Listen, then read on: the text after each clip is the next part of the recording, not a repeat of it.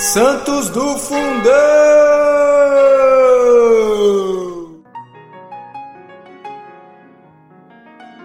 Fala galera, hoje, 29 de março, vamos falar sobre São Marcos de Aretusa, bispo e confessor. Bispo de Aretusa, quando do imperador Constantino o Grande, São Marcos salvou a vida do príncipe Julião, depois apelidado o Apóstata, mal sabendo que tempos mais tarde, repudiando a fé cristã, o novo governante procuraria acirradamente restabelecer o paganismo.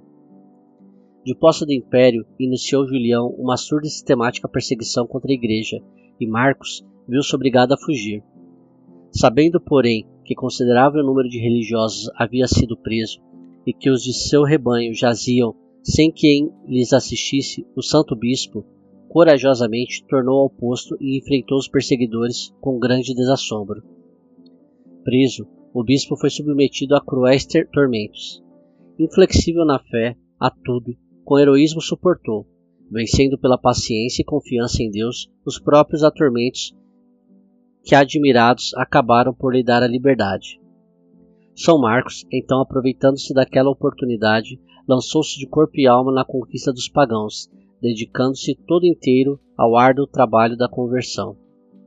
A morte o encontrou em 364, a batalhar pelo que se propusera. São Marcos de Aretusa, rogai por nós.